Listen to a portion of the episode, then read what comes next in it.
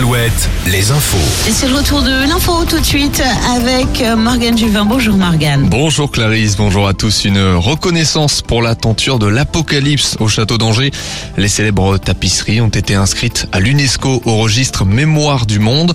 Une reconnaissance souhaitée par l'ancien maire et ministre Christophe Béchu depuis 2015. La démarche a donc abouti. La tenture impressionne par sa conservation et ses dimensions 100 mètres de long pour 4,5 mètres de haut.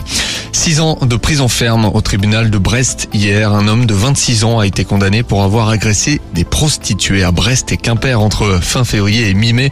Le jeune homme avait déjà été condamné pour les mêmes faits en 2017. À chaque fois, le prévenu menaçait les victimes avec un couteau et leur demandait d'être remboursés et de donner la recette du jour.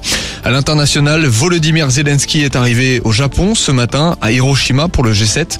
Le président ukrainien doit s'entretenir avec plusieurs chefs d'État dont Joe Biden, Emmanuel Macron, Joe Biden qui a fait hier un grand pas en avant dans l'aide au peuple ukrainien.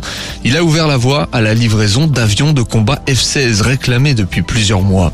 Jour de match sur les pelouses de rugby, le Stade Rochelet remet son titre en jeu toujours face aux Irlandais du Leinster, mais cette fois en terre irlandaise.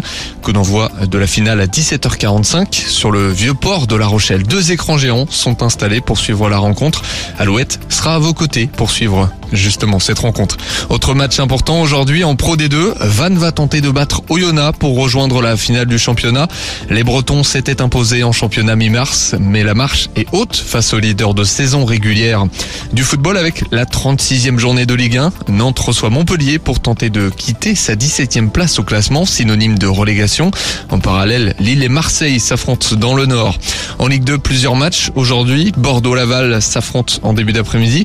Niort et Guingamp jouent ce soir à domicile. Laval qui doit encore se sauver. Je vous laisse avec Clarisse et les. Bon week-end sur Alouette.